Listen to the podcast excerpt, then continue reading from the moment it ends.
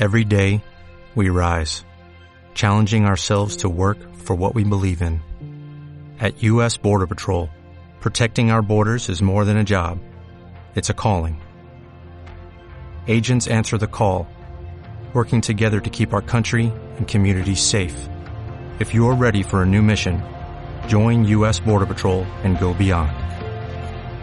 Learn more at cbp.gov/careers.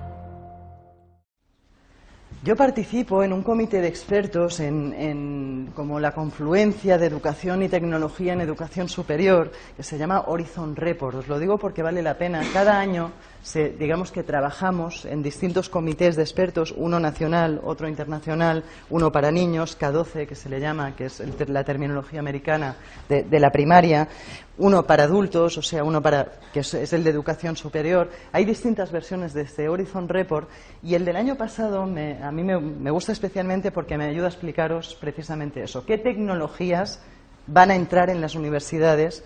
Vais a decir esto, yo no me parece a mí que todavía no, pero a ver, tened en, cuen en cuenta que es eso. Este es el internacional, este es el del 2011 internacional, lo cual significa que llegará a España en un par de años, tres, cinco, en el mejor de los casos, no, cinco no, pero dos, tres años sí que normalmente llevamos de desfase. Lo que decíamos en el 2011 es que en educación se iban a empezar a utilizar estas cosas que veis aquí abajo, juegos y realidad aumentada. Y en, se están utilizando ya en Estados Unidos, digamos, en educación superior, historias de las que veis arriba. Storytelling, transmedia, multimedia e entornos inmersivos. Mm, algunos de estos conceptos suenan, pero vamos a ver algunos, vamos a ver con más calma algunos de ellos. Antes que nada, oh, espera, dejadme, os pongo primero este. El de re, ¿Conocéis lo que es la realidad aumentada? ¿Cuántos sabéis lo que es realidad aumentada? ¿Sí? Vale, pues os entonces vamos a ver primero el vídeo y lo veréis, lo veréis fácilmente. Uy, ya me lo he cargado. Funcionaba, pero me lo he cargado. Ahora. Lo pongo del principio.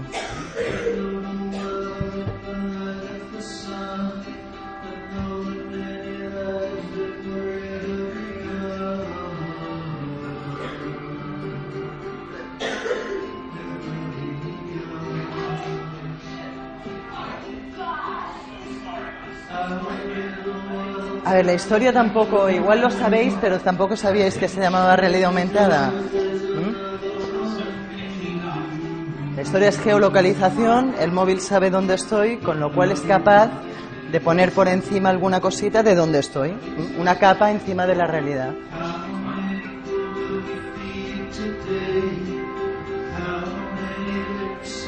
En este caso son películas, por si los más cinéfilos ya lo habéis visto, pero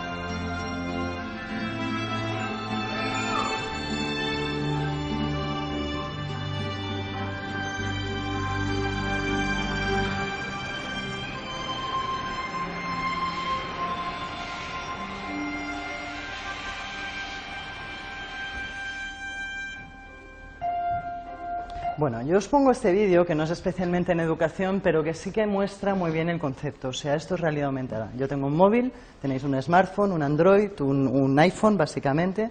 Creo que la BlackBerry no tiene cosa en ese sentido de menos. Alguna cosita de realidad aumentada igual que sí tiene, pero de entrada no. De entrada o Android o, o, o iPhone. Y lo que hace es eso. O sea, es, como un, es un programa que en base a geolocalización monta por encima una serie de datos. Yo siempre digo que realidad aumentada, mi profe en secundaria de Historia del Arte ya hacía, nos llevaba a la ciudad y decía, esto es la pedrera y se construyó en el año tal. Él era la realidad aumentada en aquel momento, él hacía de realidad aumentada. Ahora no hace falta el profe, ahora yo me voy con el móvil a la pedrera, la máquina sabe dónde estoy vía satélite, vía GPS, evidentemente. Sabéis que estamos en este tipo de teléfono te tienen localizado, sea, el tema del GPS, y es capaz de aplicar lo que el profe o lo que quien haya montado esa aplicación en concreto quiera que baje en ese momento a la cámara. Para que veáis un ejemplo en educación, hay un ejemplo del muro de Berlín que es fantástico, que es tú enfocas la parte del muro, vas viendo toda la historia del muro, las distintas épocas, van bajando vídeos, fotos, en fin, lo que se le quiera poner. Se habla de que la industria de contenidos digitales en educación está virando hacia eso, más que nada porque el gran qué es el amateurismo también, como en periodismo. La historia es que el usuario ya puede hacer cosas que antes solo podían hacer las editoriales, con lo cual habrá que cambiar de rollo. Y están cambiando hacia ese tipo de, de historias, que ya no son tan fáciles de hacer por el usuario. En fin, un ejemplo de educación muy bueno para mí es uno que a los chavales, o sea, en plan, también se está hablando de educación fuera de la escuela, si os dais cuenta. Se habla también de, de, aprendizaje informal, que se dice en todos los entornos, que se puede aprender en cualquier lugar. Tú te vas a un museo, si el museo tiene historias de este tipo, eh, si tú te vas a un museo aprendes ya directamente. Pero en todo caso, en un museo del futuro en el que además hay historias de este tipo, pues imaginaros, es bastante más entretenido, o sea, te puede dar bastante más juego. Hay una aplicación que ya os digo que es muy conocida y es, y es muy curiosa, que es para, para estudiar anatomía a los chavales de secundaria, se les dice, pues cuando llegues a casa te imprimes una cosita, te imprimes un marcador de realidad aumentada que se dice que es como un símbolo, como una, algo que el móvil reconoce, algo que la cámara del, del ordenador en este caso puede reconocer. Dice, cuando llegues a casa imprímete esto y póntelo en el estómago. Bueno, tú llegas a casa, lo imprimes, te lo pones así, la cámara, la webcam del ordenador enfoca aquí y sabe dónde poner la imagen que hay que poner. Entonces el niño se puede ver las tripas, no son sus tripas, evidentemente, sino una imagen de tripas. Pero un poco para que veáis otro ejemplo de realidad aumentada, que es una tontería, pero de la gracia, de esta gracia que tiene esta interacción entre Internet y la realidad. Yo creo que tiene, tiene bastante gracia. Tiene bastante gracia, hay un concepto, otra de las cosas que vamos a ver muy muy pronto es el juego, que habéis visto que también es uno de los elementos de los que se habla para mejorar la educación, el tema del juego. A ver si lo tenemos. No, no os lo he puesto, pero os lo explico. Esto parte, hay, hay una idea, muy, a ver cómo estamos de hombres, mujeres en sala. Bueno, va, más o menos 50% me atrevo, venga. Luego me llaman feminista y me quejo, pero bueno, no, de verdad que no es un argumento feminista, para nada. Pero bueno, a ver, hay una historia muy curiosa que está pasando en el mundo, pero especialmente en Estados Unidos. Están muy preocupados porque el futuro es de las mujeres. O sea, claramente Claramente las que llegan a licenciarse son las mujeres y los hombres abandonan los sistemas escolares, abandonan los, los, sistemas educativos muy pronto. O sea, los niños, es complicado que los niños lleguen a educación superior. Entonces, el argumento es, pues las directivas, los ministros, toda la gente que va a ser licenciada va a tener que ser mujer, porque realmente no hay niños ya en fases de educación superior. También está pasando en España, ¿eh? no es una cuestión exclusivamente americana. Bueno, pues se está estudiando desde hace años a qué puede ser debido. La diferencia, o sea, ¿qué pasa con los hombres? ¿Qué está pasando? Bueno, pues es curioso, pero tiene muchísimo que ver con lo que estamos comentando ahora mismo. ¿Qué hace una niña en el cole cuando se entretiene? En sus tiempos de ocio, ¿una niña qué hace?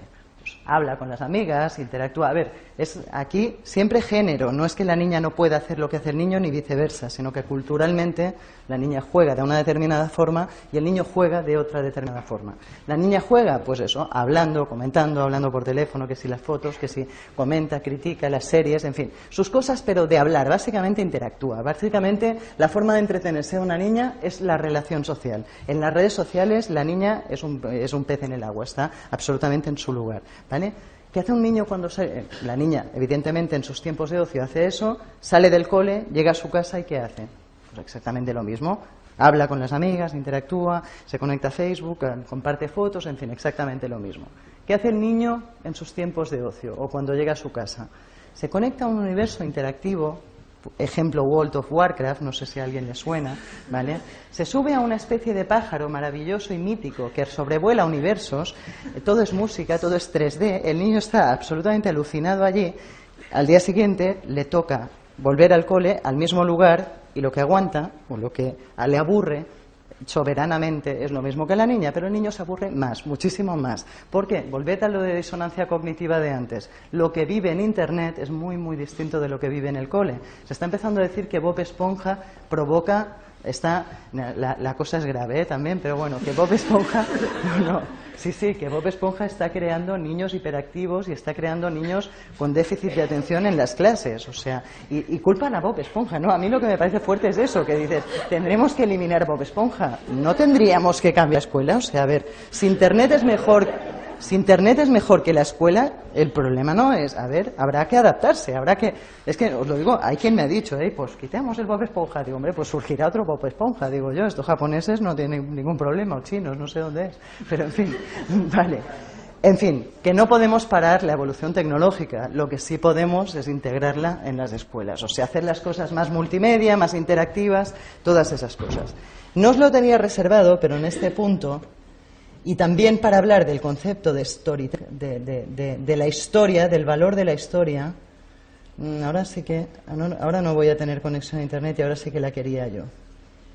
Podríamos intentar, así pone conectado aquí, pero os quería poner un vídeo que vale la pena. Es que es, es, muy raro el error que me da, ¿eh? ¿Sí? Sí. Vale, cerrar. No, es que no me deja aceptarlo, solo me deja verlo. Vale, espera. Ahora, vale, vale, vale, espera, que igual sí. Vale, cancelar. Cancelar. Ah, vale, espera, ahora, ahora, ahora. Es que es Windows, las cosas como son. No, entiendo los riesgos. Eso, sí, sí. Espera, a ver si me deja. Espera, ahora, a ver. Esto me pasa por hablar bien de la tecnología. No. No, es que no me deja. No me deja porque no me deja el otro.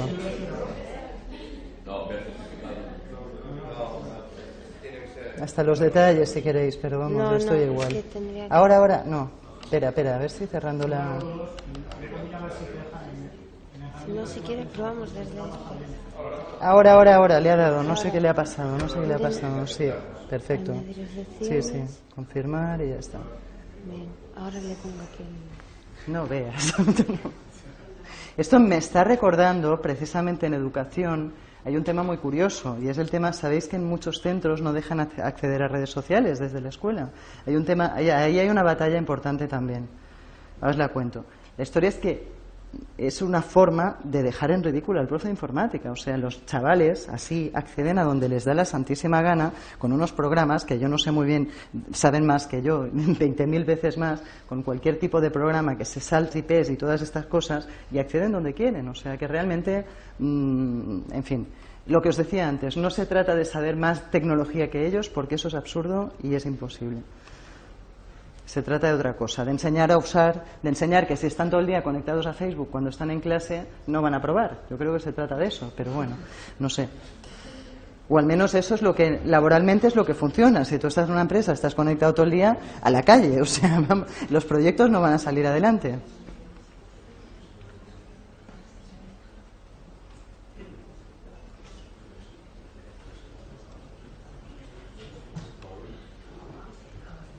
Ahora, perfecto, no te preocupes. Ahora probamos el vídeo. A ver.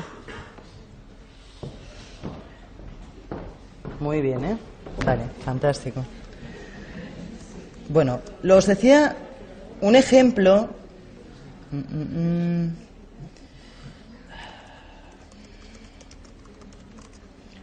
Un ejemplo de, de que el poder de una buena historia. Este es un ejemplo real. Esto es una profe de secundaria que harta de ver cómo los alumnos se le aburren, harta de eso, de que los chavales, de que bostecen en clase y de que de verlos aburridos, lo que hace es lo que vais a ver a continuación.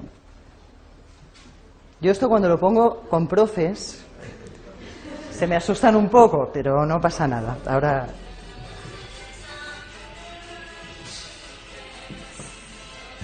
Bueno, pues la chica se disfraza de Lady Gaga y les cuenta la Revolución Francesa en versión Lady Gaga.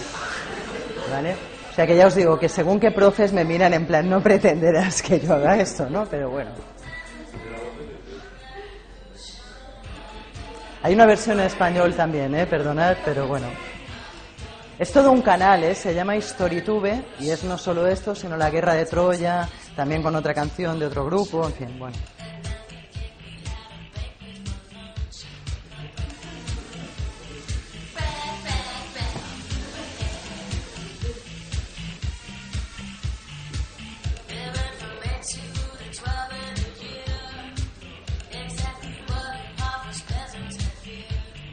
Bueno, en fin, ya lo veréis tranquilamente.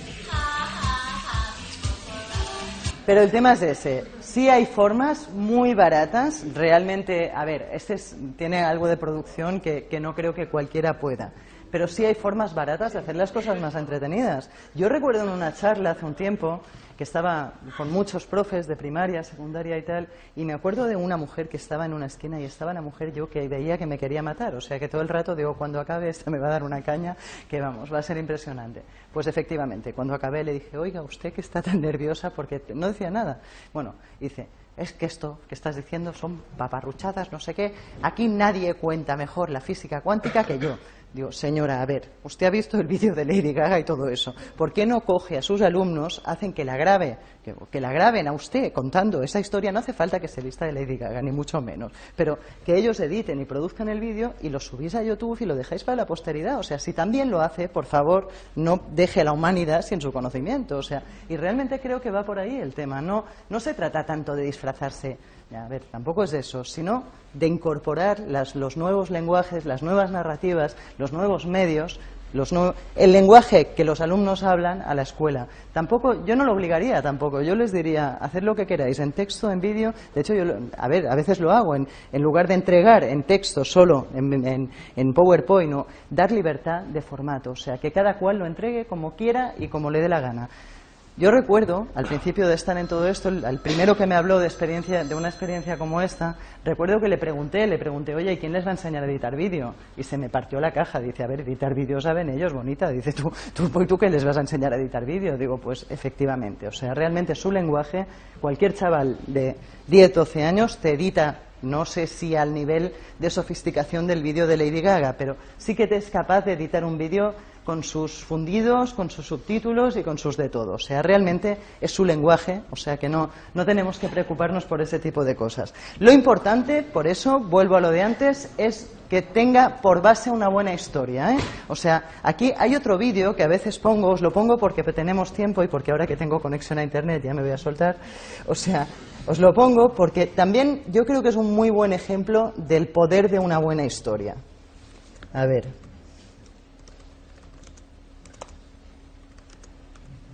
No sé si lo habéis visto, si no, lo usaréis estas navidades seguro. ¿Lo habéis visto? ¿Todos? ¿No? Bueno, hay muchos no, o sea que... Es tan buena historia que llega a nuestra época y que es capaz también incluso de adoptar narrativa digital y de adoptar un formato digitalizadísimo.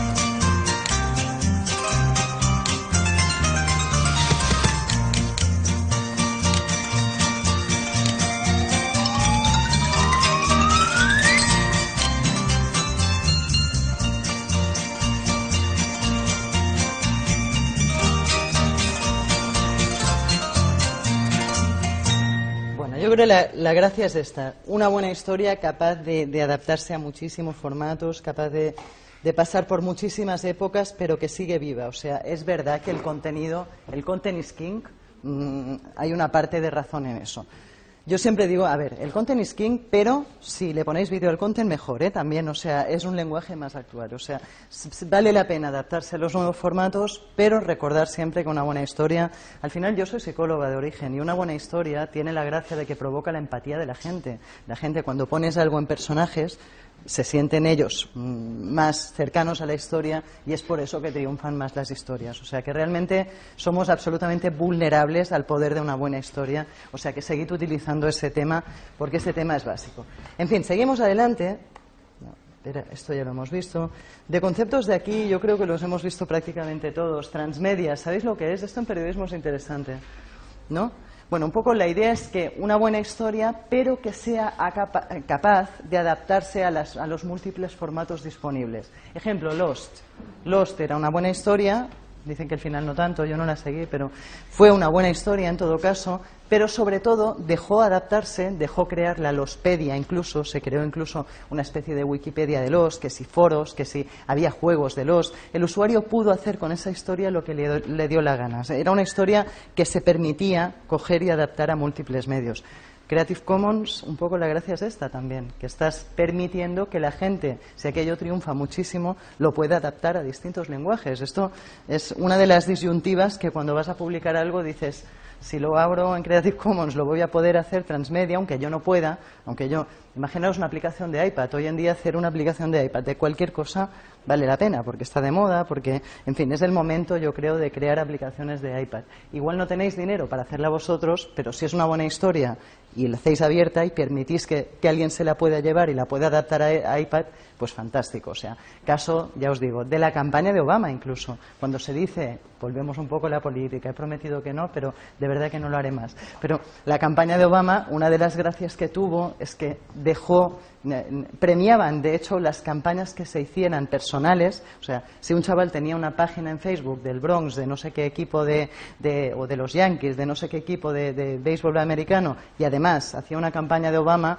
Obama le premiaba, o sea, no, era totalmente Creative Commons su campaña, era gracias por hacer, por replicar y cambiar y variar obra derivada, o sea, era como gracias y encima le premiaba y le, daba un puesto, creo que cuando hacía un meeting en su ciudad les invitaba, o sea, premiaba la apropiación de su mensaje y la adaptación de su mensaje a múltiples formatos. Ese es el concepto de transmedia, ¿vale? O sea, Storytelling, transmedia, multimedia es un concepto parecido, pues un producto, cuantos más medios, a cuantos más medios lleguéis mejor, si puedes hacer. Yo creo que en el momento actual, sé que habéis estado esta mañana papel no papel, en el momento actual es un momento de convivencia de formatos. Yo creo que cargarse al papel no tiene sentido, sí tiene sentido reducir la importancia del papel, aumentar la de lo digital, porque, las porque por edad, o sea, por esas generaciones que ya crecen absolutamente digitalizadas, incluso IKEA ¿eh? está imaginando un futuro sin libros, eso no es broma, ¿eh? la cosa, las estanterías de IKEA ya en Suecia se están empezando a vender sin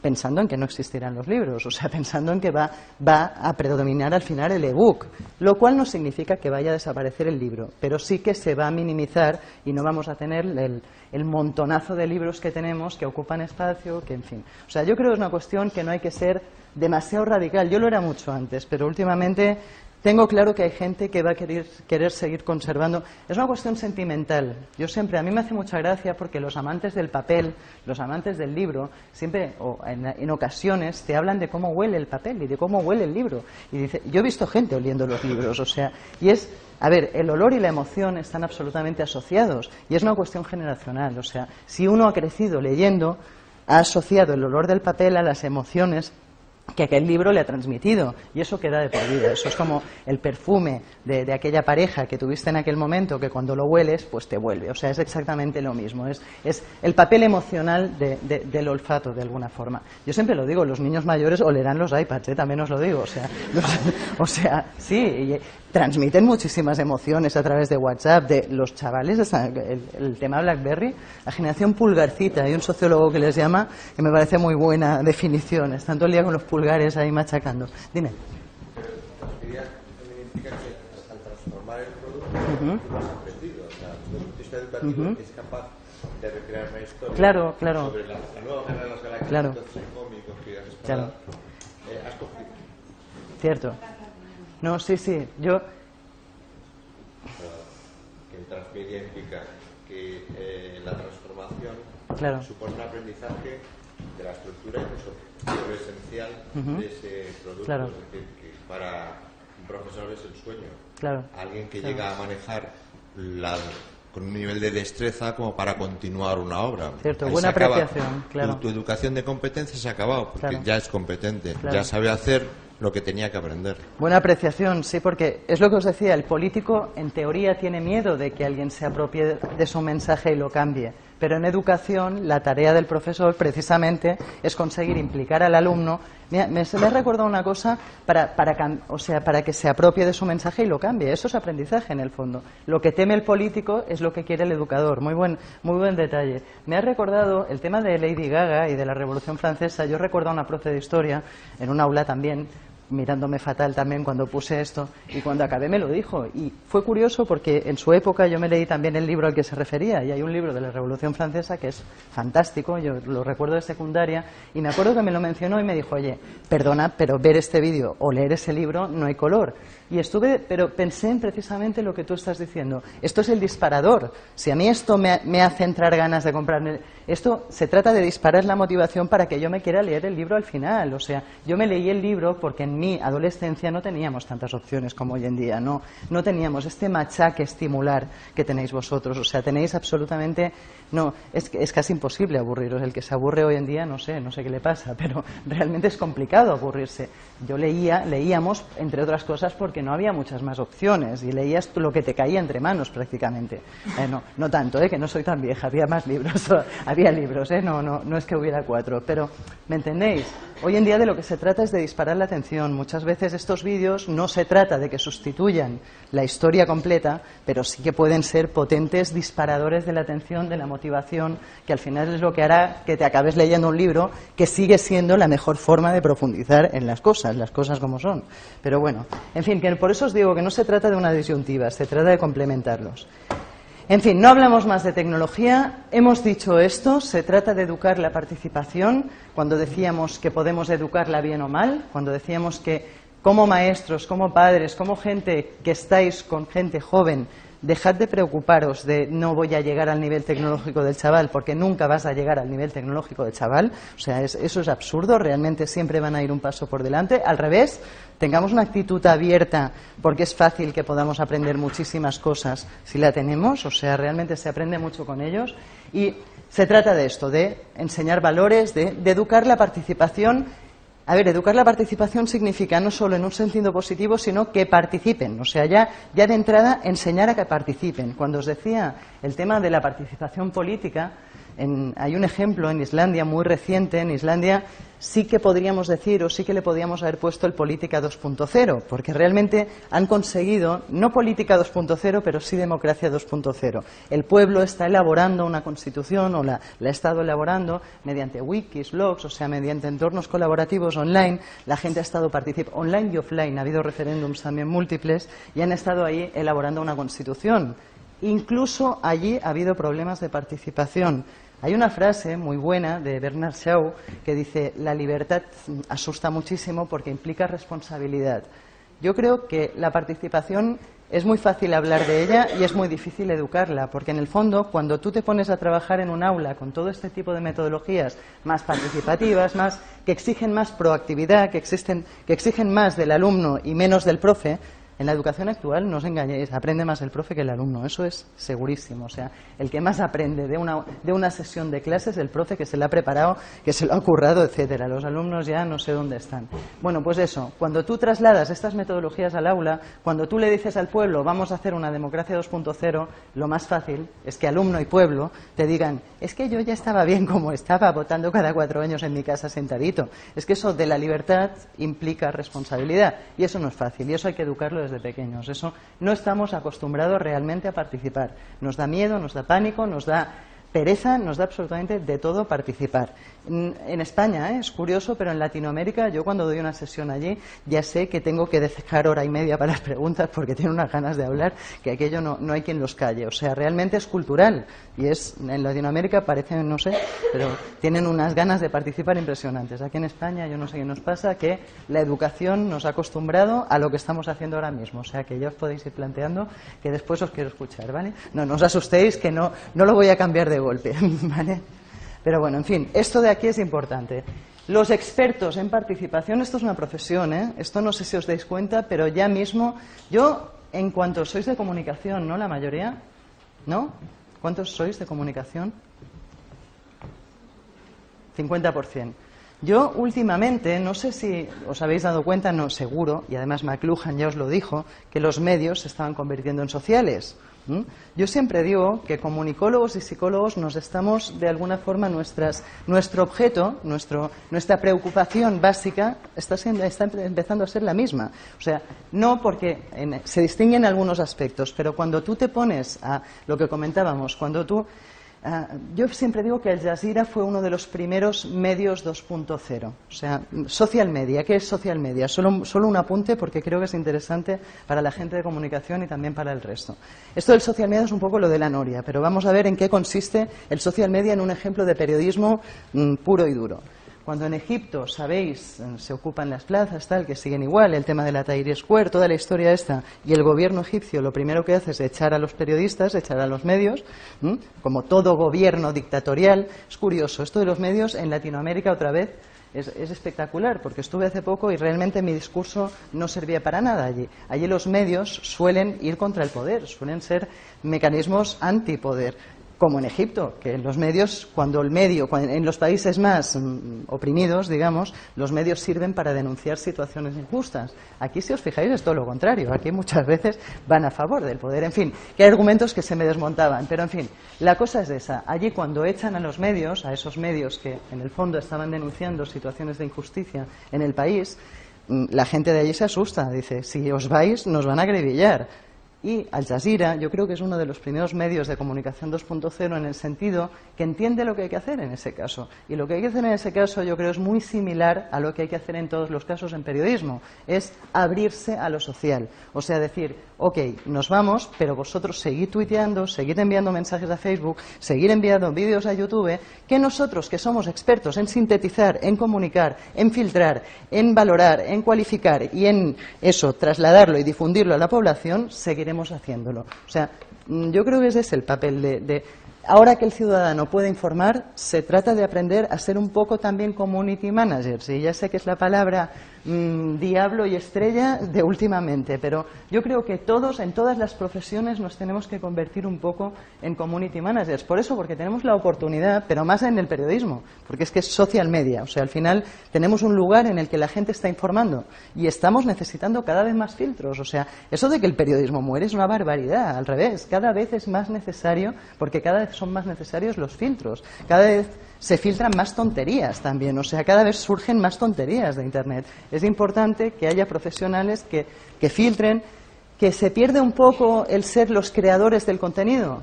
Pues sí, o sea, pasas a ser filtro, comunicador, selector, no sé, ya le podemos llamar de muchas formas, pero creo que, por ahí van los tiros. No sé, no sé si habéis hablado de eso, pero yo creo que Al Jazeera es ejemplo en ese sentido, porque no tuvo más remedio, ¿eh? no porque quisiera. Después los de Al Jazeera no son tan buenos, ¿eh? que luego se ve que tienen sus problemas ahí o sus, sus sospechas de, de afinidad con gobierno americano y cosas raras. Pero bueno, en fin, que nadie es perfecto. Pero, pero en ese sentido como medio de comunicación 2.0 yo creo que han sido bastante punteros.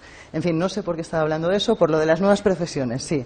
Si os fijáis, desde ese punto de vista, si el medio es social, entonces os estáis acercando muchísimo a la, ya estabais cerca de la sociología, pero cada vez estáis más cerca. O sea, realmente sociólogos, psicólogos sociales, todo el que está estudiando Como, por ejemplo, cuando se habla de dinamizar comunidades, dices, no, no, es que tengo una comunidad en la que la gente aporta cosas, pero oye, está paradita, quiero que aporten más. Eso es dinamización de grupos de toda la vida. Eso es tarea de psicólogo social de toda la vida. Eso es psicología social. O sea, hay que incorporar todas estas cosas. Yo siempre digo que al community manager le falta psicología social, falta que incorpore cosas de, por qué participa la gente. Entonces, eh, volvemos, experto en participación. Ser experto en participación hoy en día no tiene precio. Si sabéis provocar que la gente participe en determinado sentido, vamos, sois los reyes del mercado, absolutamente. En, todas, en todos los ámbitos lo que está pasando es eso, que tú abres comunidades, abres posibilidades y la gente no te participa.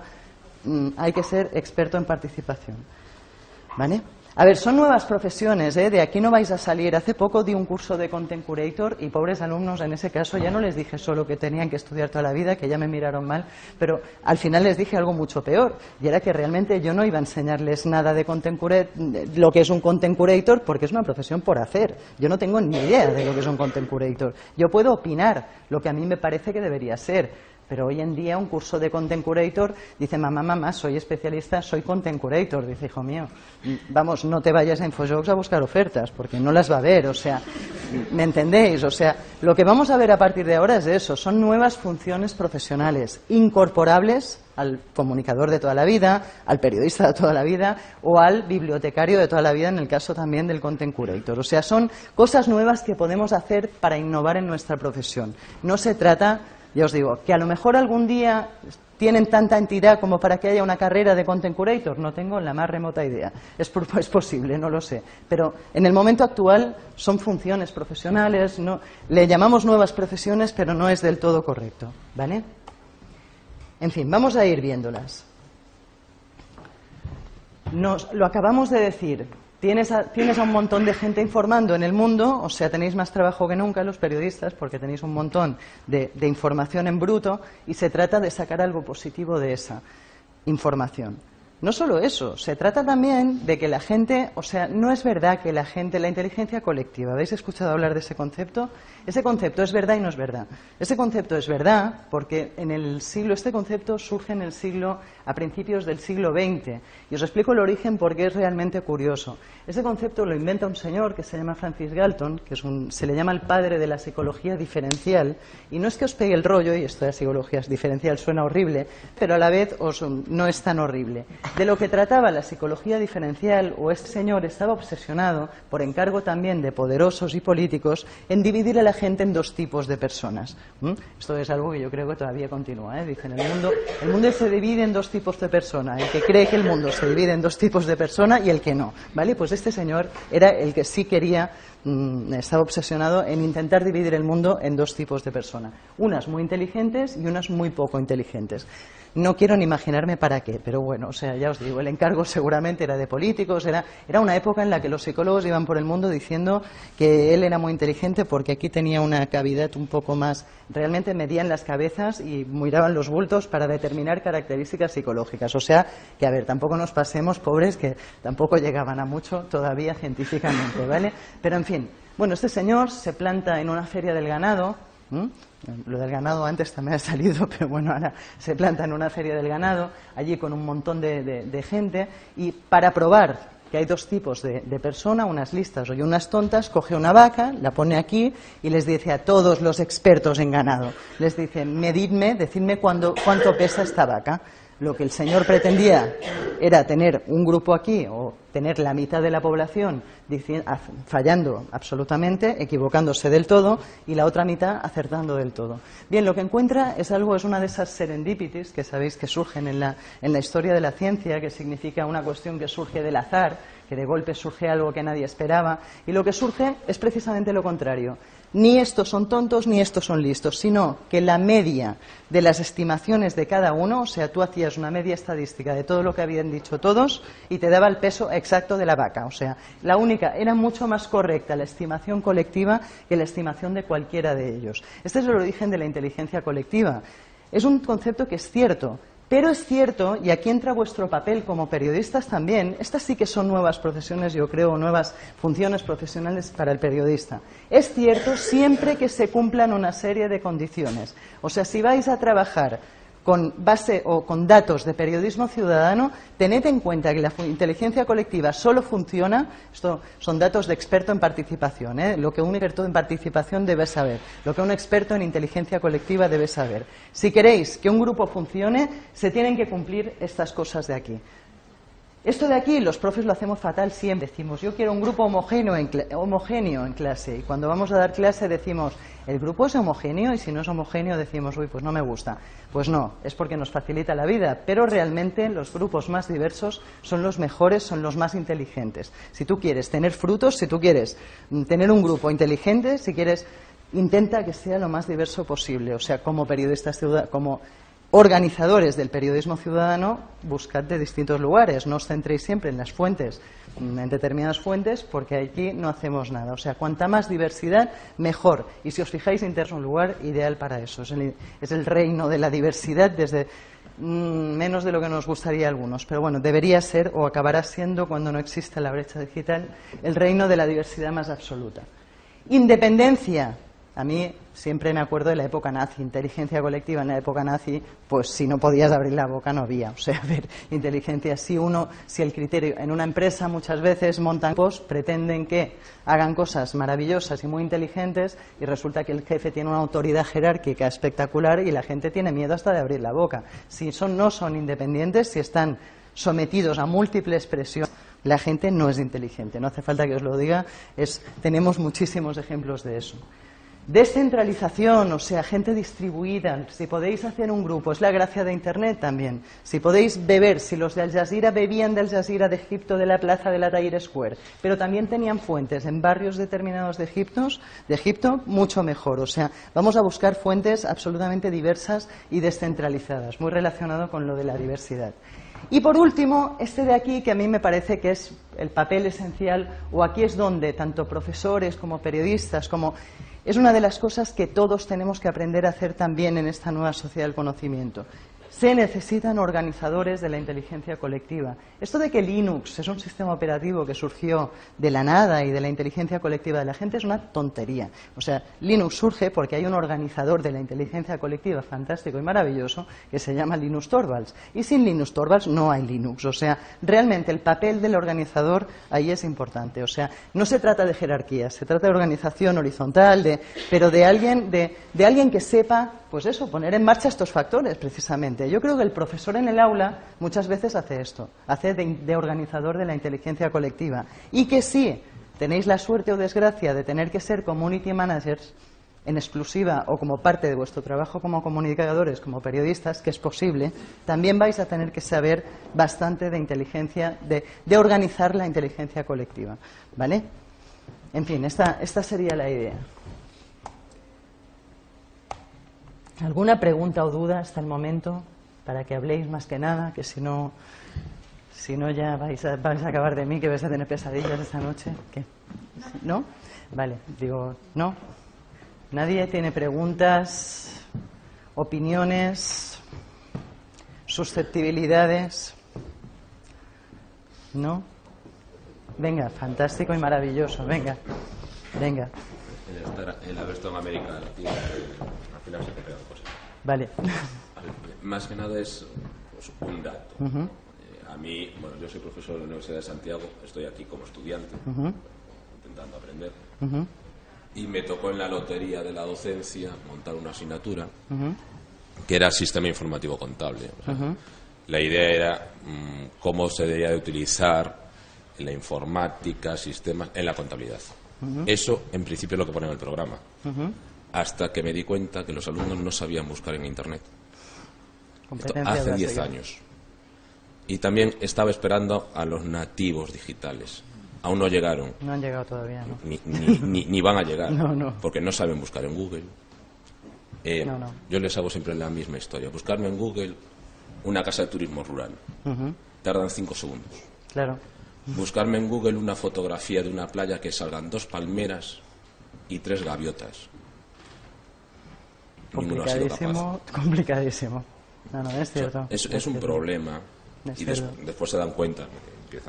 Pero sí es cierto que es un, es, un, problemón. ¿no? no, nos hemos parado en general a reflexionar sobre lo que son estas Totalmente.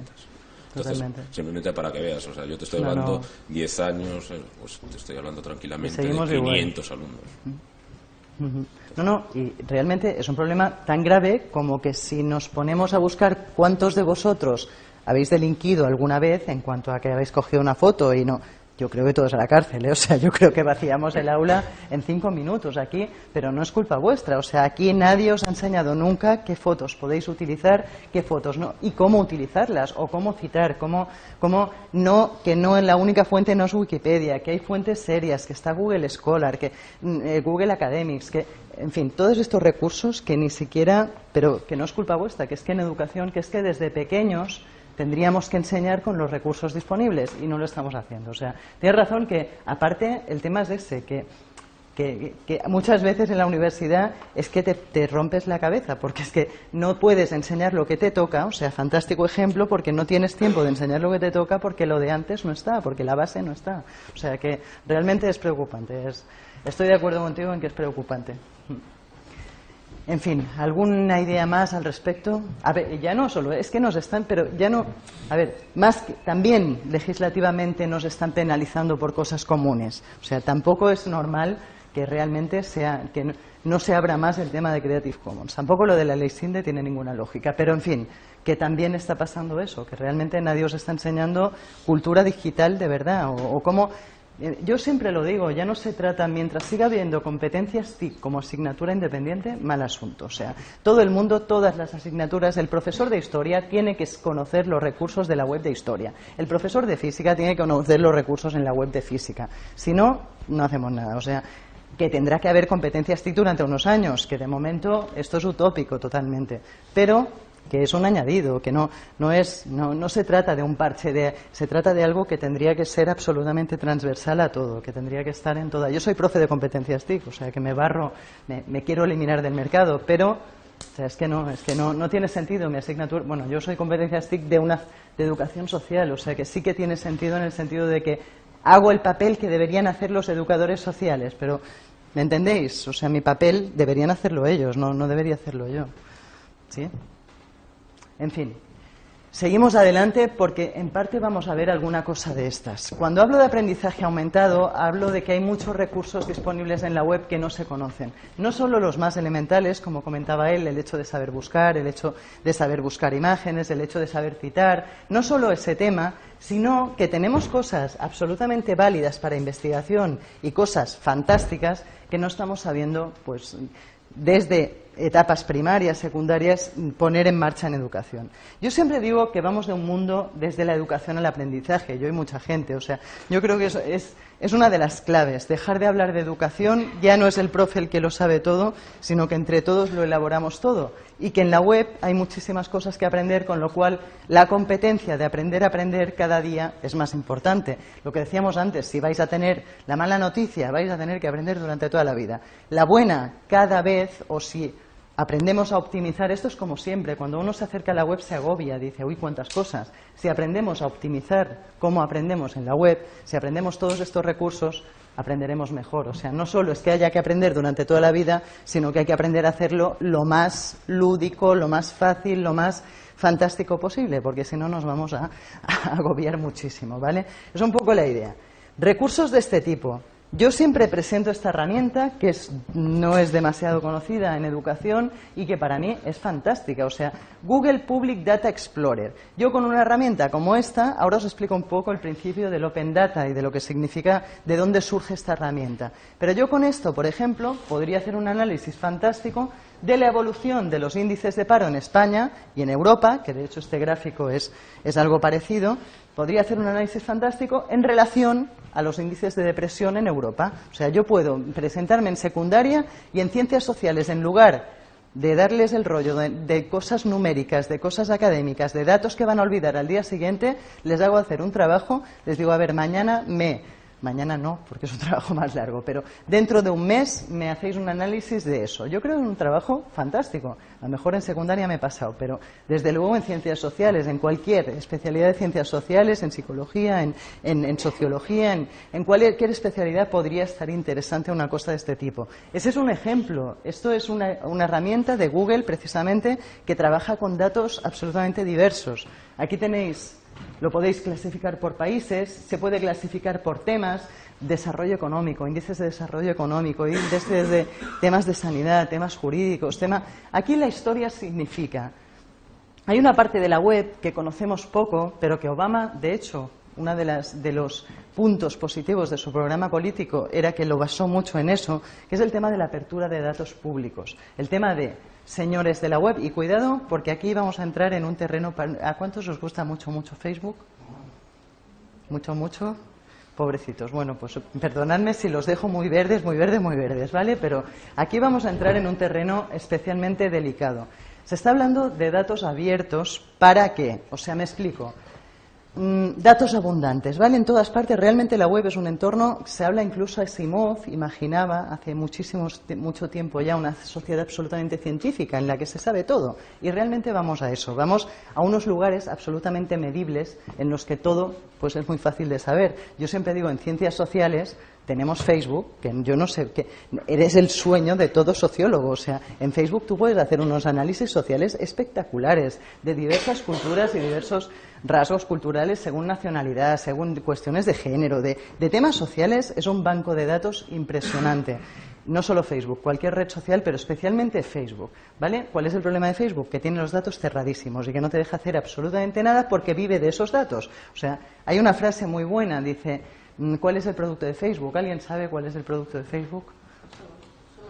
Nosotros somos el producto de Facebook. Entonces, a ver, está claro cuando se dice, yo siempre digo, responsabilidad social en la era digital implica pedirles a las empresas que liberen datos a Facebook. Pero es que si viven de esos datos va a ser complicado. Facebook lo está haciendo y de vez en cuando, ¿sabéis lo de la teoría de los seis grados de separación? Hoy ya son cuatro, según Facebook, pero porque, por cortesía, porque les ha dado la gana abrirse un poquito y hacer una investigación en ese sentido. Pero, por otra parte, hay investigadores intentando hacer análisis en Facebook hasta denunciados. O sea, porque a Facebook, evidentemente, no le interesa que nadie haga investigación en sus datos, porque sus datos se venden. ¿vale? Sus datos sirven, un ejemplo tonto, las operadoras de telefonía móvil, por ejemplo, en Estados Unidos, creo que aquí también empiezan a hacer este tipo de cosas para que veáis para qué sirven este tipo de análisis sociales a nivel comercial. Las operadoras de telefonía móvil, por ejemplo, saben que si vosotros cinco sois amigos en Facebook y ella se cambia de compañía, las probabilidades de que en los dos siguientes meses o en el siguiente mes vosotros os cambiéis son muchas, porque va a venir y os va a decir, atontaos, yo tengo esta y es más barata, no sé qué, ¿vale? Y vosotros probablemente os cambiéis, con lo cual durante los tres o no sé qué periodo os van a acribillar a llamadas haciendo ofertas, etcétera. O sea, ese es el valor de los datos en Facebook. Esto es un ejemplo de, para, de qué vive Facebook, que es una de las preguntas de por qué son tan ricos y por qué ya casi son más ricos que Amazon, que es una cosa que a mí me intriga porque Amazon es un centro comercial, o sea, son más ricos que un centro comercial. La cosa es espectacularmente grave. Pues eso. ¿Por qué? Porque trafican, trafican no, perdón, perdón, ahí me he pasado, ahí me he pasado bueno, pues ahí me pasa, no trafican, pero viven, digamos, o, transaccionan con, ¿cómo? Comercian, muy bien, eso es mucho mejor con nuestros datos, ¿vale? No solo, o sea, olvidemos el tema de la investigación social porque ahí tenemos un problema. Hay toda otra parte de responsabilidad que volvemos a lo de Obama. Obama ganó las elecciones en parte, o no, no creo que ganara por eso, pero una de las partes de su programa era el tema de la transparencia. El tema de la transparencia no significaba que quería Wikileaks, como bien se vio después, que no lo quería, pero no significaba exactamente eso. Significaba como una responsabilidad, un compromiso de instituciones, fundaciones, organizaciones, etcétera, en liberar datos, en, en abrir esos datos al público. Esto es posible porque el Ministerio de Trabajo ha cogido una base de datos de los índices de paro en España y la ha subido a esta herramienta, porque el Ministerio de Asuntos eh, Laborales de Francia, que no sé cómo se llama, ha hecho lo propio. Y todos los países que aparecen han liberado datos y los han subido a esta herramienta. O sea, esto es posible, estas herramientas son posibles porque la gente adquiere un compromiso público de que no solo va a recoger datos para ganarse la vida, sino también para promocionar el avance social, científico, eh, de investigación, etcétera, de las sociedades. ¿Vale? Y esto Es un movimiento, en España hay gente abriendo datos, en el Ayuntamiento de Barcelona, la, Comunidad Autónoma de, Asturias también lo está haciendo. En fin, hay un montón de gente abriendo, el Principado de Asturias, perdón, pero en fin, da igual, hay un montón de gente abriendo datos y subiéndolos a estas herramientas, ¿vale? Cada vez más, de hecho. Otro ejemplo que a mí os ayudará mucho a entender esta idea de datos como avance científico. Sergey Brin, uno de los fundadores de Google, parece ser que tiene, según análisis, hay análisis genéticos ya hoy en día que te los compras y te hacen un análisis exhaustivo de las probabilidades de padecer ciertas enfermedades que vas a tener en la vida. Dicen que funcionan fatal, ¿eh? También os lo digo que sé por, he leído algunos casos que dice a mí me, dijeron que, que, iba a tener de todo y no he tenido nada. En fin, pero da igual. La cosa que a este hombre le salen marcadores genéticos que se dice de la enfermedad de Parkinson. Bueno, pues ha iniciado como toda una línea de investigación es, un ejemplo, ¿eh? no es el que la inicia, pero sí que lo está potenciando. Para eso, para decir, él dice, si tenemos datos de pacientes compartidos, si, todos los, si toda la sanidad, si todas las comunidades de pacientes, etcétera, van poniendo en común esos datos, el potencial de esos datos para la investigación es espectacular. Nos podemos ahorrar muchísimo dinero en investigaciones puntuales, etcétera. Hay un entorno, que os lo digo como ejemplo también, se llama Patients Like Me, se llama Pacientes como yo, que es una comunidad mundial de gente con enfermedades clasificadas como raras. Mm, no sé, me decía, esto no nace con Internet. Hombre, a ver, yo si monto una comunidad de pacientes con enfermedades raras en Galicia, yo veo complicado que podamos investigar con los 10 que vamos a ser de la enfermedad rara en Galicia. Se puede investigar a escala, se puede investigar cuando tienes muchísima gente. Internet permite eso, permite que entre todos mm, podamos avanzar en ciertas enfermedades que requerirían muchísimos recursos de investigación. O sea, estas son las ideas del Open Data así en cinco minutos y mal, ¿vale? O sea, pero habría mucho más que decir. La idea es esa. Todos estos datos van a Internet y existen herramientas como Google Public Data Explorer. Había antes una que se llamaba Gapminder, también muy interesante, pero la compró esta, o sea que Google todo lo bueno lo compra, no hay problema. Y eso, Sí, podéis, yo, yo le echaría un vistazo en los ámbitos que os interesen. Yo el otro día estuve viendo los indicadores de desarrollo económico. No, la deuda pública de Europa desde los últimos diez años y, en fin, estamos a fatal. O sea, estamos horriblemente endeudados. Es, muy, es chulo porque es un interactivo, es un flash esto. O sea, le das a play y se van haciendo grandes. Este es el paro y también se va haciendo todo. Los diez años, pues las bolitas estas van creciendo alarmantemente a nivel gráfico, a nivel de investigación, pues tiene gracia este tipo de herramientas, ¿vale? Visualización también. Y este es un ejemplo muy tonto, yo casi que preferiría poneros otro, porque este es muy tonto. Este son el número, gente tuiteando el día 11 del 11, la gente que decía 11 del 11 en el mundo, representada en el mundo tuiteando, pero en fin, tampoco le veo ningún tipo de gracia. En cambio, esta de aquí, yo le veo más gracia, que es, a ver, esto es un estudio de la Universidad de Zaragoza absolutamente interesante porque confirma muchísimas teorías de redes sociales y es una representación gráfica de los tweets que se enviaban en, alrededor de las fechas del 15M. Esto es una infografía, se llama, que es eso. estamos hablando de una profesión nueva, si os dais cuenta también, del analista de datos, del que sabe trabajar con estas herramientas, hacer gráficos como este, etcétera. ¿Vale? Infografías interesantes también para el periodista, evidentemente. Lo que hacen es eso, medir esos hashtags, medir esas etiquetas en Twitter y generar pues este tipo de, gráfico.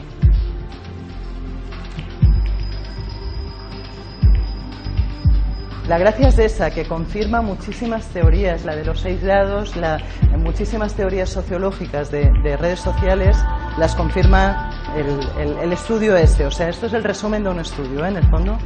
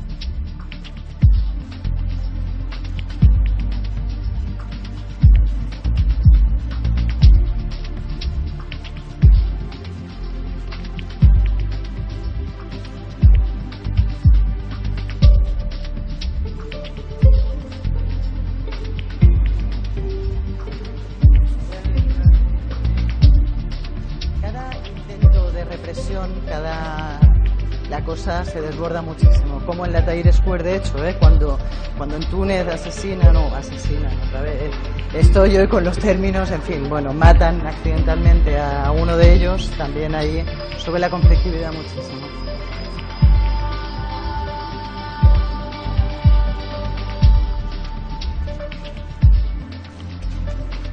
Bueno, el 15 la cosa ya era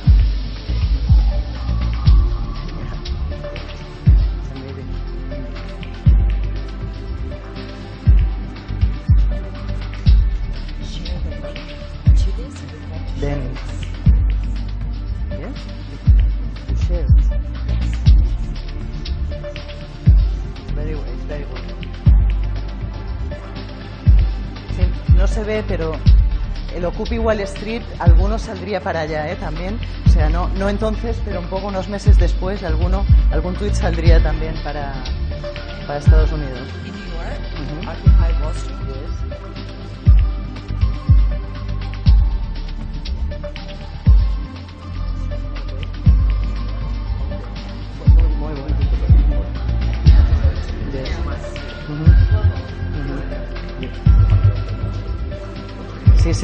Es verdad que me estaba comentando que Occupy Wall Street realmente también está, o está, se ha alimentado de alguna forma de esto.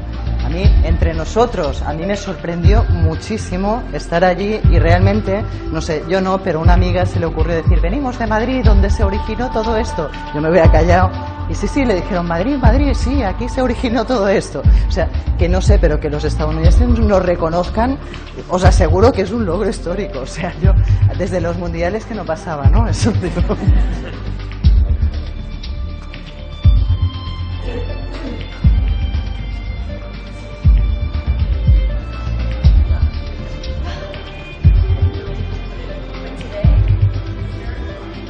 No, today is no, yes, yes, and also Occupy Wall Street is is very quiet now.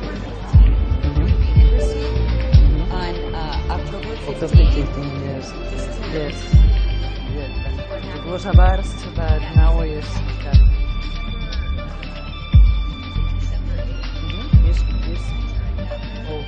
Global.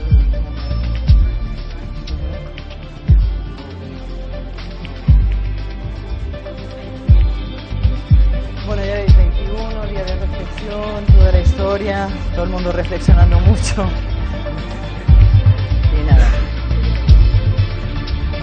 En fin, es una muestra de lo que podemos hacer con infografías. A salir el micro por ahí. Yes, yes, it's, it's a, a uni, a Zara- Zaragoza University study. Yes. This is the resume of the, of the study. A lo mejor Storyfy en, en Occupy puede ser una puede ser más ilustrativo. ¿El? Storyfy puede ser más ilustrativo. Claro, claro. Por aquí solo ves tweets saliendo. Claro, o.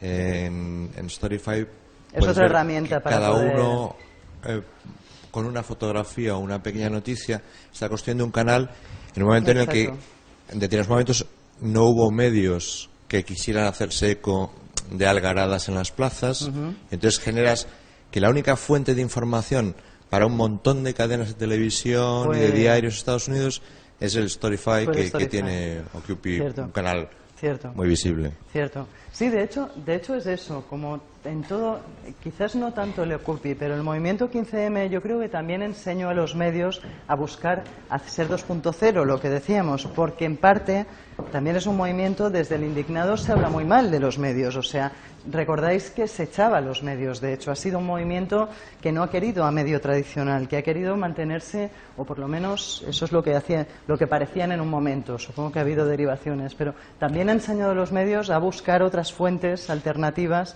que no estudiar desde el terreno, otra vez, que buscar mm, eso, métodos alternativos. Storyfy está interesante, se escribe Storyfy, ¿verdad? El Story S-T-R o Storyfy, dadle un vistazo. Es también una herramienta interesante a este nivel. ¿Mm? Esto es un estudio de la Universidad de Zaragoza. ¿eh? Esto no, la gracia que tiene es que es un poco el resumen final y no es a nivel visual. ¿eh? No, tiene, no, tiene, no es una herramienta de investigación constante, no es una herramienta que puedas utilizar para cualquier evento. Vamos, esto es quedó ahí la infografía y ya está.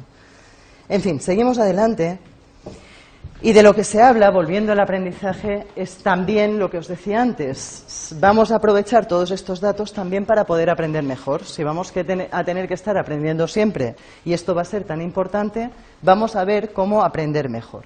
Hay un fenómeno reciente que súper premiado en Estados Unidos. De hecho, sabéis que la Gates Foundation, un poco la derivación de la fundación, Bill Gates ahora se dedica a subvencionar, a, dar fondos para educación. Y está muy preocupado. La Fundación Melinda Gates, creo, y toda la historia esta están como aupando proyectos educativos innovadores, potentes, etcétera están aupando e incluso le van a poner una institución, le van a poner una academia, le van a poner sede a la Khan Academy. Esta historia es una tontería, o sea, en el fondo hay hasta discusión en plan, pero esto que tiene de innovador y esto no es una tontería porque incorpora elementos de aprendizaje científico. Me va a servir para explicaros esto del aprendizaje científico.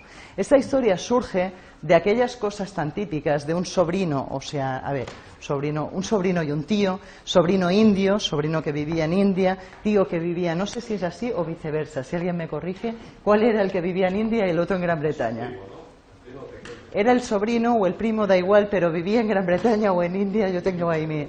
Bueno, pues el tío vivía en India y el sobrino en Gran Bretaña o viceversa, no lo sé, no creo que sea lo importante en este caso. La historia es que el chaval tenía problemas en matemáticas, tenía matemáticas y física, las dos cosas, ¿vale? Física solo y mat, pero ahora han derivado hay otra extensión de mates. Bueno, da igual, tenía el chaval tenía problemas en física y el tío le dice, "No te preocupes, yo te grabo unos vídeos aquí, te explico las cosas fantásticamente bien, te hago unos tutoriales y te los envío." Te los envío o los subo a YouTube. En fin, todo esto emerge y la gracia no es eso. La gracia, hasta ahí dices, bueno, a ver, como para que lo subvencione, por buenos que sean, por buenos que sean, que cuidado. Estuve en un congreso la semana pasada de Intel en España y me hizo gracia porque tres, cuatro personas levantaron la mano y me dijeron, estamos traduciendo la Khan Academy al español. Estos los españoles. Los de Intel no sé dónde, Portugal. Nosotros estamos traduciendo la Khan Academy al portugués. Digo, Dios mío, o sea, realmente sí que está siendo un fenómeno. La historia es esa, tutoriales, pero con la gracia añadida no, no de que sean tutoriales, que hasta ahí tampoco parece una gran idea, sino de que añaden una plataforma de autoaprendizaje que da un montón de feedback, o sea que aparte de los vídeos, le hace un entorno en el que el chaval entra, hace sus ejercicios y tal, y al final recibe un feedback, no necesita de alguna forma recursos de aprendizaje científico, con lo que el sistema registra de cómo va aprendiendo el chaval, el mismo sistema al final le dice, ah, pues repite la lección tal, ah, vete el ejercicio tal, que en esto fallas todavía, en fin. Sistemas inteligentes de aprendizaje. Mm, ¿Que se acaban las escuelas? Ni mucho menos. O sea, de lo que se trata es de liberar tiempo, un poco lo que cuando se están aplicando este tipo de sistemas es para liberar tiempo de docencia para la tutoría, para la individualización del aprendizaje. En un montón de encuestas y de estudios en los que preguntas a niños y a padres, lo que más se echa de menos en educación son las o sea, es la personalización del aprendizaje. Hay una anécdota incluso histórica, histórica ya casi en educación, un tal Ken Robinson, que podéis consultar si os interesa mucho el mundo de la educación, cuenta una anécdota que me parece muy interesante a este nivel. La personalización sirve para detectar muchas veces talentos que la escuela tradicional no está potenciando o no está dejando emerger. El Ken Robinson este cuenta una anécdota que a mí me parece buenísima, que es de la creadora de Cats, la productora del espectáculo este de danza Cats, o Cats, o yo en esto sí que estoy pilladísima, más que en física, que ya es, que ya es decir, vamos. O sea, la creadora de este tipo de sistemas parece ser que era una, niña con muchos problemas en la escuela. Un poco la idea es que la escuela facilita o que tú te puedes ir contentísimo de la escuela y tener éxito en la vida si eres bueno en determinadas cosas, pero no si eres bueno en determinadas otras cosas. La escuela no facilita determinados tipos de inteligencia. Hay muchos tipos de inteligencia. Os podría poner ejemplos un chaval de 12 años que ha desarrollado la aplicación más descargada en la Apple Store de todos los tiempos. Mm, podría ser rico si la pudiera cobrar. Como legalmente no puede cobrarla, no puede. Ese chaval suspende en el cole porque sabe programar Apple, pero no sabe, no sabe lengua, hace faltas de ortografía. O sea, hay en la escuela, si eres bueno en lengua, si eres bueno en ortografía, te va perfecto, pero si eres bueno programando en aplicaciones Apple, en la escuela no haces nada. Este es un ejemplo, el de Catch a mí me parece fantástico. Lo cuenta el Ken Robinson este, la chica parece ser que, tiene problemas en la escuela y se va al psiquiatra, la madre de la chica se lleva a la niña al psiquiatra. La niña empieza ya a moverse y el mismo psiquiatra le dice, mire, saque a la niña de aquí, por favor, porque no aguanto a su hija, la niña está muy nerviosa en la silla, no sabe estar quieta, póngala en aquella habitación y seguimos hablando usted y yo. Bueno, la niña va a parar a una habitación, hay un cristal en medio y el psiquiatra está hablando con la madre y a la vez viendo a la niña y al cabo de un rato dice, mire señora, mm, su hija no tiene ningún problema, dice, venga un momento. Se van al cristal, ven a la niña y dice, su hija no es hiperactiva, su hija es bailarina, señora. O sea, es evidente que la niña, pues en cuanto ve cualquier posibilidad, se ve que había música de fondo, la niña se está montando ahí la, la coreografía fantástica. Es muy bonita la experiencia porque relata a la chica que realmente la cambian de escuela, la llevan a una escuela así privada, especial, especialísima, en la que le potencian el tema de la danza, una escuela especial para gente con talento en psicomotricidad. Y la niña relata, dice, es la primera vez en mi vida que me siento con gente como yo, que necesita moverse para pensar. Es muy bonita la idea porque realmente yo creo que si alguien es hiperactivo, yo creo que puede entenderlo. En fin, potenciar las distintas inteligencias con un sistema como la Khan Academy que pasa ciertas cosas que ocupan mucho tiempo en la escuela, fuera de la escuela, como es el tema de las clases magistrales, etcétera. Además, en plan recursos, para el profesor también es una paliza repetir una y otra vez lo mismo. Mm, a lo mejor vale la pena al revés, que los deberes se hagan en, que, la parte de, escuchar el tema la hagas en casa y que en la escuela puedas personalizar, puedas hacer ejercicios, puedas hacer toda esta parte de desvelar talentos ocultos, personalización, de educar de verdad, de, realmente poder educar de verdad. En fin, esta es un poco la idea de la Khan Academy y por lo que se habla de que es tan disruptiva. En fin, no voy a ir por aquí porque esto es muy tarde, pero otra de las ideas o otra de las aplicaciones de esta abundancia de datos es esto de aquí. ¿Alguien conoce Moodle? ¿Sí? Pues esto es un complemento para Moodle de análisis de red social. O sea, esto lo que hace, tú eres un profe de una facultad, de cualquier universidad, tienes media asignatura, media, tienes una parte de la asignatura que impartes en el learning, que impartes desde la plataforma o que, da soporte la plataforma a la docencia normal, le instalas un plugin, le instalas una, aplicación que lo que hace es un análisis de red social de las interacciones de tus alumnos en el aula. Pues imaginaos vosotros mismos que ponemos un trabajo virtual y mañana mismo sabemos pues que ella conecta mucho porque está por ahí por el mogollón y está interactuando constantemente con los demás, pero resulta que él no, porque pobre tiene la mano mal y no puede teclear demasiado. Entonces él es este de aquí y el pobre, pues no, sí, no, este que ha dicho, por favor ayúdame, nadie le ayuda y se nos ha quedado aislado. Ah, en fin, es un poco este feedback, este aprendizaje científico también puede ser educación científica, en el sentido que el profesor puede ver cosas que antes no veía y puede ajustar la docencia gracias a este tipo de representaciones. ¿vale? Él es muy listo y teclea fantásticamente bien con la mano, pero era un, solo un ejemplo. ¿vale? En fin, seguimos adelante. ¿Cómo se llama la aplicación? La aplicación, a ver, pues eh, buena pregunta. Te lo busco, ¿vale? Te lo busco y no sé cómo te lo digo. Es prueba es N-A-R-C-C. Tengo una memoria muy curiosa, yo posiblemente sea esa. No, de verdad que es cierto. Cuando me viene esta inspiración suele no suele fallar, o sea, pruébalo. Pruébalo porque yo creo que es esa. Es NARC, S-N-A-R-C-C. No sé si dos C o una C, eso sí que me no sé si me he inventado la última C. En fin, personalización, yo creo que lo acabamos de hablar. Y un poco esta idea, uy, que nos va a marear ahora el precio hasta ahora. Un poco esta idea de aquí.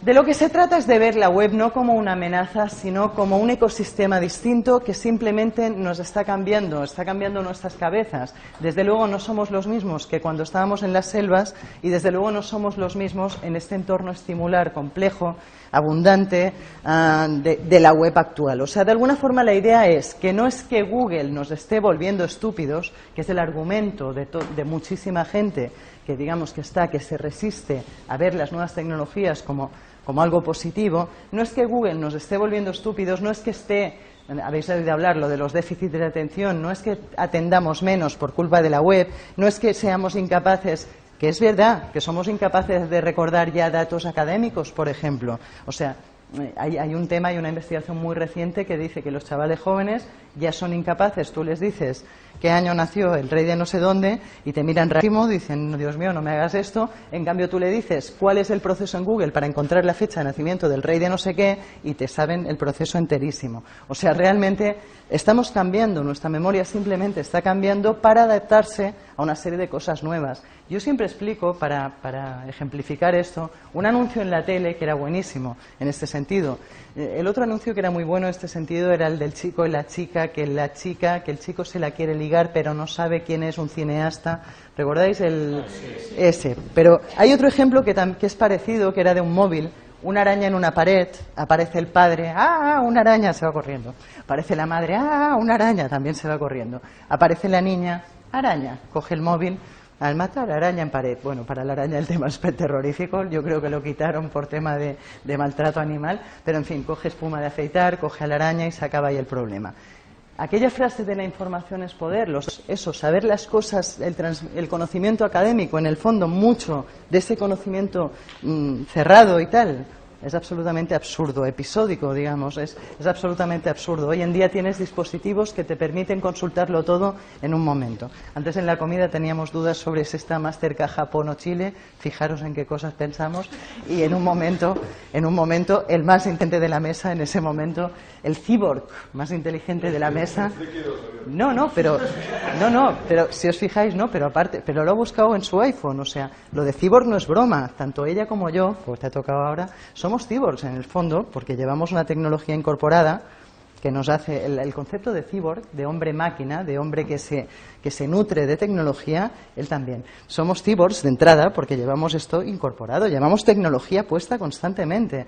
El Bring Your Own Device se está planteando incluso que en un futuro, cuando vayas a buscar trabajo, no eres tú, eres tú y tus dispositivos. Y no solo las gafas, sino que el hecho de tener, de ir a buscar trabajo con un smartphone configurado en el que te enteras de todas las noticias de tu sector, en el que tuiteas todas las noticias de tu sector, etcétera, va a ser fantástico. O sea, la tecnología como extensión de nosotros mismos una siguiente ola tecnológica fuerte, lo de la realidad aumentada, no os quiero asustar, pero ya se está empezando a pensar en la retina. O sea, ya no va a hacer falta ni siquiera, bueno, también con gafas, ¿eh? que yo me adelanto también un paso, pero se está empezando a pensar que no va a hacer falta ya realmente el tema cámara, artificio tecnológico, sino que va a estar implantado, integrado en, nuestros, en nuestra retina. ¿Vale? Todas estas cosas, evidentemente, generan resistencias y generan la resistencia que leéis ahí arriba. Cuando se inventó la escritura, el gran Sócrates, nada sospechoso de ser un retrógrado, porque hay gente de filosofía se me enfada mucho, dice, pero ¿cómo criticas a Sócrates? Digo, no, hombre, que no, que, no es eso. Sócrates era fantástico, pero incluso Sócrates, que era progresista y fantástico, cuando surge el tema de la escritura se asusta y le dice a Platón, eh, ¿Qué va a pasar con la memoria? O sea, realmente cada nueva tecnología, y la escritura fue una tecnología absolutamente disruptiva, potente y fuerte, genera un montón de susceptibilidades. Yo un día en una charla me, hicieron dar cuenta de un detalle tonto, pero que realmente ilustra mucho este tema. ¿Recordáis el Quijote? ¿Sabéis el argumento del Quijote? Era un adicto a las nuevas tecnologías de la época, que era en el libro. O sea, en un momento en el que el libro amenazaba a la sociedad, en el que la sociedad decía, uy, esto de los libros parece un instrumento subversivo bastante potente. En ese momento, el hecho de escribir un libro sobre un señor adicto al libro era un bombazo. O sea, triunfó el hecho para la, la sociedad estaba asustada en ese momento. Pues nos está pasando un poco lo mismo. El ejemplo que veis abajo, que cuando, cuando, el tema del gramófono es parecido, o sea, cuando se inventa el gramófono, tocadiscos, ya no sabéis ni lo que es un gramófono, ha pasado la historia, es verdad, esto es de viejo también saber lo que es un gramófono. Cuando se inventa, pues un tocadiscos de estos antiguos, que yo tampoco sé muy bien, pero que me parece que iban con, no sé, da igual. La cosa, cuando se inventa, la gente tenía por las cuerdas vocales, o sea, realmente también la industria de la música de aquel momento dijo, uy, Dios mío, que nos quedamos sin cantantes si ahora cantan, con además no nos van a contratar. O sea, pensad que estamos en un cambio de época muy parecido. No se trata que hay que cambiar de cosas, que hay que cambiar, que hay que innovar y que hay que cambiar. Volvemos un poco a lo de antes, ¿vale? Acabamos ya. Y para terminar con esta idea, pues, bueno, va, es que de eso ya os, ya os he hablado en el fondo, o sea que vamos, para terminar con esta idea, os voy a poner un vídeo que a mí me gusta mucho, y que yo creo que os ayudará también a entenderlo. A ver, la idea es, antes de empezar el vídeo, la idea es, estamos en un momento de cambio, hay que innovar, hay que innovar socialmente, hay que cambiar las cosas. No vale lo que hemos dicho antes ya, no vale con hacer lo mismo porque lo mismo nos ha llevado a donde estamos y la idea es innovar, innovar e innovar otra vez. Para ello, este vídeo yo creo que ayuda a entender algunas cosas. Os lo muestro, os traduzco para los que no ¿vale? domináis mucho inglés. Había una, hemos vivido en una sobreabundancia de producto. Los anuncios se crearon para la industria de, para la industria, para la producción, realmente todo el tema comercial ha estado en la producción. Ha sido como una ciudad construida en las nubes que en algún momento tenía que caer. En el momento actual, la obesidad es una epidemia, entre otros problemas, la crisis económica, no hace falta que os hable de ella, la crisis medioambiental, yo creo que en Fukushima ya nos avisaron de lo que nos puede pasar. Hemos dado a la gente lo que no necesitaba y no ha sido una brillante idea después de todo. La gente siempre ha tenido una voz, pero nunca ha tenido forma de compartirla con el resto del mundo. Entra en la era del social media, que empieza desde una idea básica y se va moviendo hacia algo mucho más poderoso. La gente está conectando a través, alrededor del mundo a la altura de un clic. La radio tardó 40 años en alcanzar los 50 millones de usuarios, la televisión tardó 13 años en alcanzar los 50 millones de usuarios, Internet tardó 50 millones, ha alcanzado 50 millones de usuarios en un año, Facebook alcanzó eso en menos de un año, ya te en media hora escribe, se escribe más en Twitter que lo que se escribe en su vida. Este ejemplo a mí no me gusta nada, pero estamos en medio de algo especial. Cada clic, cada like, cada tweet es tu energía. Esa es la parte que yo creo vale la pena. Y este mensaje tan sesentero mm, realmente está empezando a hablarse de la revolución del 68, de Wall Street, indignados un poco del mismo palo. O sea, en fin, el mensaje es sesentero y tiene un punto ahí de, cultura hippie importante, pero yo creo que el tema de cada tweet, cada like es tu energía es importante. O sea, cada tweet, cada like es lo que, es lo que la gente prioriza. Esa, para mí esa es la gracia del social media, que lo democratiza todo de una forma bastante interesante. De todas formas, eso, quedémonos, acabamos ya, quedémonos en otra de las profesiones de futuro, para mí, de hecho, la fundamental, es esta de aquí. Innovador, prospector de negocio, emprendedor social. Tenemos todas las respuestas, tenemos datos, tenemos posibilidades de investigación, tenemos múltiples respuestas. Se trata de hacernos las preguntas adecuadas. Yo creo que de eso, esa es la función de los profesionales del futuro, el saber qué queremos, el saber hacia dónde queremos ir y hacerlo. Hemos aprendido cosas de Internet, hablamos de Spotify, de Netflix.